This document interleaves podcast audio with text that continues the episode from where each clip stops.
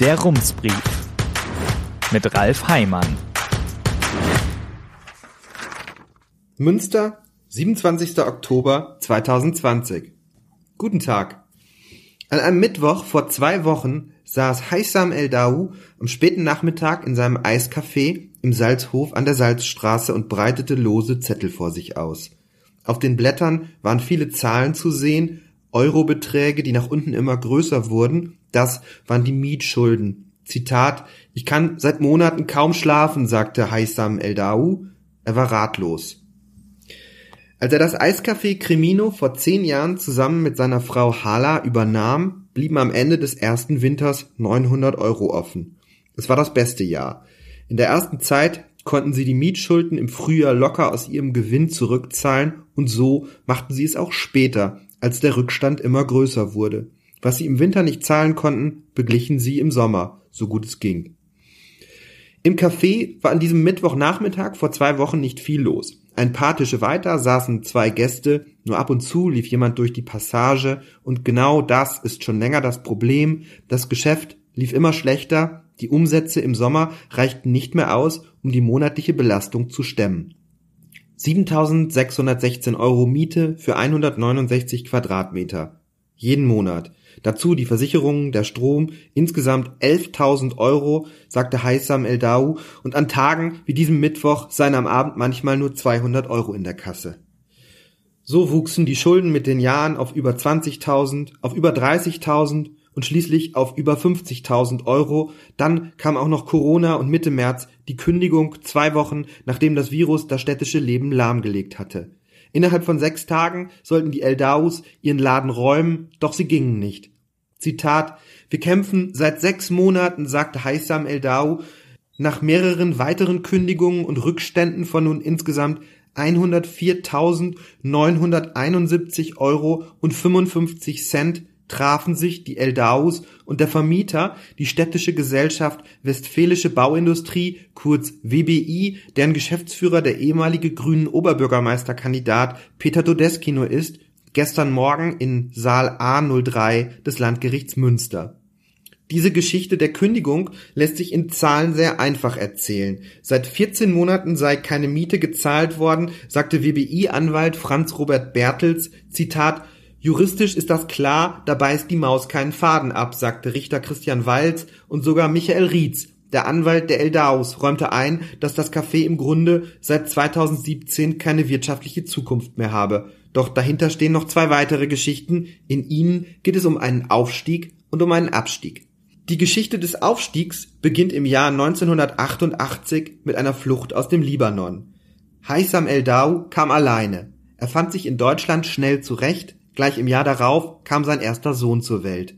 Mitte der 90er Jahre begann Haysam Eldau in dem Café an der Salzstraße zu arbeiten, zunächst als Kellner, er fing klein an.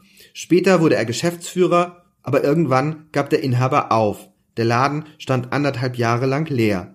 Der Vorgänger habe schon damals gesagt, dass sich ein Eiscafé an dieser Stelle kaum rentabel betreiben lasse, sagte Michael Rietz, Haysam Eldaus Anwalt, am Montag vor Gericht aber die Familie wollte es versuchen. Sie hingen an diesem Ort, an dieser Umgebung. Der jüngste Sohn war fast 20. Er konnte im Laden helfen. Es waren noch drei weitere Kinder hinzugekommen. Die Familie hatte den Traum von ihrem eigenen Café und so probierten sie es.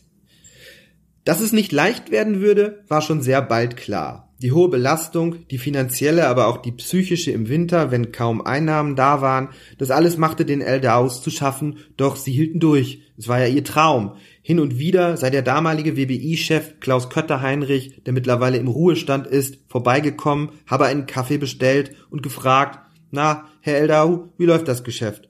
So erzählt Haysam Eldau es und über Jahre habe es die schon erwähnte Übereinkunft gegeben, die Schulden aus dem Winter wurden im Sommer zurückgezahlt. Aber mit der Zeit veränderte sich etwas und das ist die zweite Geschichte, die des langsamen Abstiegs. Dieser betrifft nicht nur den Salzhof, nicht nur die Salzstraße und auch nicht nur Münster. Es geht um die schwierige Situation in den Innenstädten. Michael Rietz, der Anwalt, sitzt am Sonntagnachmittag im Kapuzenpulli an der Wand in der Rotunde hinter dem Eiscafé und sagt, wir befinden uns am Vorabend eines Tsunamis. Auf der Salzstraße seien heute viel weniger Menschen unterwegs als noch vor ein paar Jahren. Mit dem Neubau an der Stubengasse hätten sich neue Laufwege ergeben. Auch der Onlinehandel habe das Geschäft verändert. Zitat, wer einmal im Internet bestellt, der sieht, dass es dort viel einfacher geht und wird zum Einkaufen auch nicht mehr in die Stadt fahren, sagte Rietz.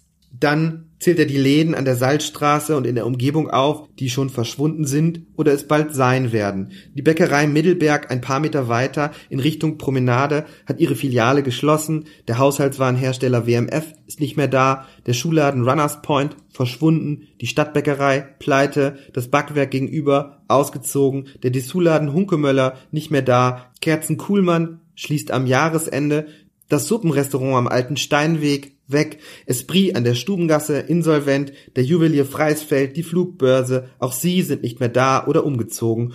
Und als wäre das alles nicht genug, kommt jetzt auch noch die zweite Corona-Welle. Ein Tsunami? Dieses Wort hat auch Boris Hedde verwendet, der Geschäftsführer des Kölner Instituts für Handelsforschung. Er sagte im Juli in einem Interview, die Innenstädte haben es mit einem dreifachen Tsunami zu tun, dem Strukturwandel im Einzelhandel, der Digitalisierung und der Corona-Pandemie. Das klingt nach einer schlüssigen Erklärung, aber ist es wirklich so eindeutig, wie es klingt? Schaut man sich die Statistiken zur Passantenfrequenz an der Salzstraße an, erkennt man, dass sich hier in den letzten zehn Jahren nicht viel verändert hat, jedenfalls nicht zu den Zeiten, an denen gemessen wurde. Im Juni 2013 waren samstags zwischen 12 und 13 Uhr auf diesem Abschnitt 1893 Menschen unterwegs, im Jahr 2019 waren es zur gleichen Zeit 2067, diesmal allerdings im Mai. Auch die Werte in den Jahren dazwischen schwanken nur leicht. Es ist kein Gesamtbild, aber Hinweise darauf, dass die Besucherströme an dieser Stelle sich in der jüngeren Vergangenheit stark verändert haben, gibt die Statistik nicht. Und der Onlinehandel? Der sollte in diesem Jahr um fast neun Prozent wachsen, prognostizierte der Handelsverband Deutschland vor dem ersten Corona-Schock im Februar.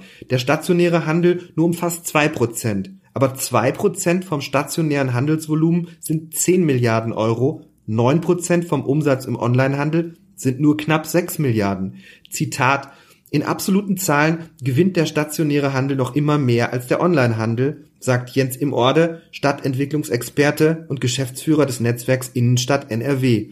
An allzu einfachen Erklärungen für die Veränderungen mag Imorde nicht so recht glauben. Zitat, es gibt hier keine monostrukturellen Erklärungen, sagt er. Im Orde wohnt in Emstetten, aber er hat sein Büro an der Schorlemmer Straße und er hat 40 Jahre lang in Münster gelebt.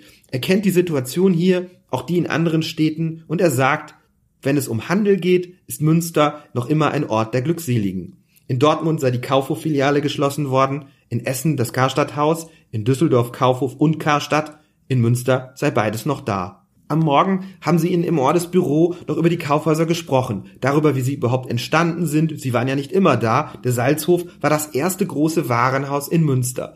Als Theodor Althoff es im Jahr 1896 eröffnete, musste der Name noch umständlich beschreiben, um was es hier eigentlich geht. Er lautete kurz, weiß, Trikotagen, Woll, Strumpf und Modewaren. Aus Althoff wurde später Karstadt, das Haus wurde zu klein, in dem Gebäude ist heute das Stadtmuseum, daneben die Passage mit dem Eiscafé Cremino. Zitat, es gab damals ein anderes Kaufverhalten und eine andere Idee, wie man mit der Innenstadt umgeht, sagt im Orde. Diese Transformation ist nicht einfach zu Ende gegangen, sie findet weiter statt. Wenn man im Orde sagt, an der Salzstraße habe sich ja viel verändert, entgegnet er, wo nicht. Die Veränderung ist der Normalzustand und solange auf ein Geschäft ein neues folgt, findet sich immer wieder ein neues Gleichgewicht. Auch die Fluktuation kann Teil eines Veränderungsprozesses sein verrät man Jens im Orde, dass 169 Quadratmeter im Salzhof über 7600 Euro im Monat kosten, sagt er, wer soll das bezahlen? Genau diese Frage wird sich bald stellen. Die Verhandlung am Montag vor dem Landgericht endete mit einem Urteil. Die Eldaus müssen ihr Café zum Ende des Jahres räumen. Für sie ist es ein schmerzliches Ende, zu dem es auch kam, weil sie zu spät erkannt haben, dass es hier nicht um eine vorübergehende Krise geht, sondern um eine neue Realität. Diese Beharrungskräfte gibt es auch auf der anderen Seite. Bevor Mieten sinken, stehen Ladenlokale oft monatelang leer. In vielen Städten ist das ein reales Problem, das sich durch die zweite Corona-Welle noch verschlimmern könnte. Das Land Nordrhein-Westfalen hat erst im Juli ein 70 Millionen Euro Sofortprogramm aufgelegt, das verhindern soll, dass es so weit kommt. Das Programm ermöglicht es Kommunen, Ladenlokale selbst an und weiter zu vermieten. Wenn VermieterInnen bereit sind, auf 20 Prozent der Miete zu verzichten, übernimmt das Land von dieser geringeren Miete 80 Prozent. So eröffnen sich für die Innenstädte neue Chancen. Die Kommunen können die Lokale auch Menschen anbieten, die sich so eine Lage eigentlich gar nicht leisten können, zum Beispiel Start-ups. Es ist nur eine vorübergehende Lösung, aber unter Umständen kann sie verhindern, dass es zu Kettenreaktionen kommt. Im Salzhof könnte so etwas im ungünstigsten Fall passieren. Um zum Kreativmarkt im hinteren Teil der Passage zu gelangen, muss man am Eiscafé vorbei. Wenn es vorne dunkel ist, weil es kein Eiscafé mehr gibt, werden viele Menschen so weit vielleicht gar nicht kommen. Der Kreativmarkt hat zwar auch noch einen anderen Eingang, aber ohne Café könnte viel Laufkundschaft verloren gehen und ohne Café wird es schwer, jemanden zu finden, der das Geschäft übernimmt, denn das wird bald nötig sein. Der Kreativmarkt hat vor ein paar Wochen gekündigt. Er wird umziehen zum Januar 2022, ein paar Meter weiter nur, in das Geschäft gegenüber der Kneipe zum bunten Vogel. Das erzählte Peter Todeskino am Montag nach der Verhandlung vor dem Gerichtssaal. Vor gut zwei Wochen hat er sich mit der Wirtschaftsförderung, dem Architekturbüro Kresing, dem Stadtplanungsamt und der Marketingabteilung der Stadt zusammengesetzt um über die Zukunft des Salzhofs zu sprechen. Die Neonröhrenoptik in der Passage sei in die Jahre gekommen, auch die Zuschnitte der Läden seien nicht optimal, die Rotunde in der Mitte werde praktisch gar nicht genutzt, das alles soll sich ändern. Der Architekt Rainer Kresing hat schon im vergangenen Jahr Studien dazu erstellt, wie man den Salzhof so umbauen kann, dass er wieder in die Stadt und in die Zeit passt. Vor Gericht erzählte Michael Rietz, der Anwalt, am Montag vom Flurfunk im Salzhof, dort höre man, die Stadt wolle das Stadtmuseum im Erdgeschoss erweitern. Peter Todeskino saß gegenüber neben seinem Anwalt und schüttelte den Kopf. Er verriet später lediglich, dass er mit dem Stadtmuseum und den übrigen MieterInnen sprechen werde, bevor sich dann Anfang des nächsten Jahres der WBI-Aufsichtsrat mit der Sache beschäftigen wird. Erst danach könne er mehr über die Planungen sagen. Das Eiscafé der Eldaus spielt darin offenbar schon länger keine Rolle mehr. Das verriet Todeskino in der Gerichtsverhandlung indirekt. Bis vor anderthalb Jahren, sagte er, sei es noch Teil der Planungen gewesen. Herzliche Grüße, Ralf Heimann. Der Rumsbrief. Was in Münster wichtig ist und bleibt. Jetzt abonnieren auf rums.ms.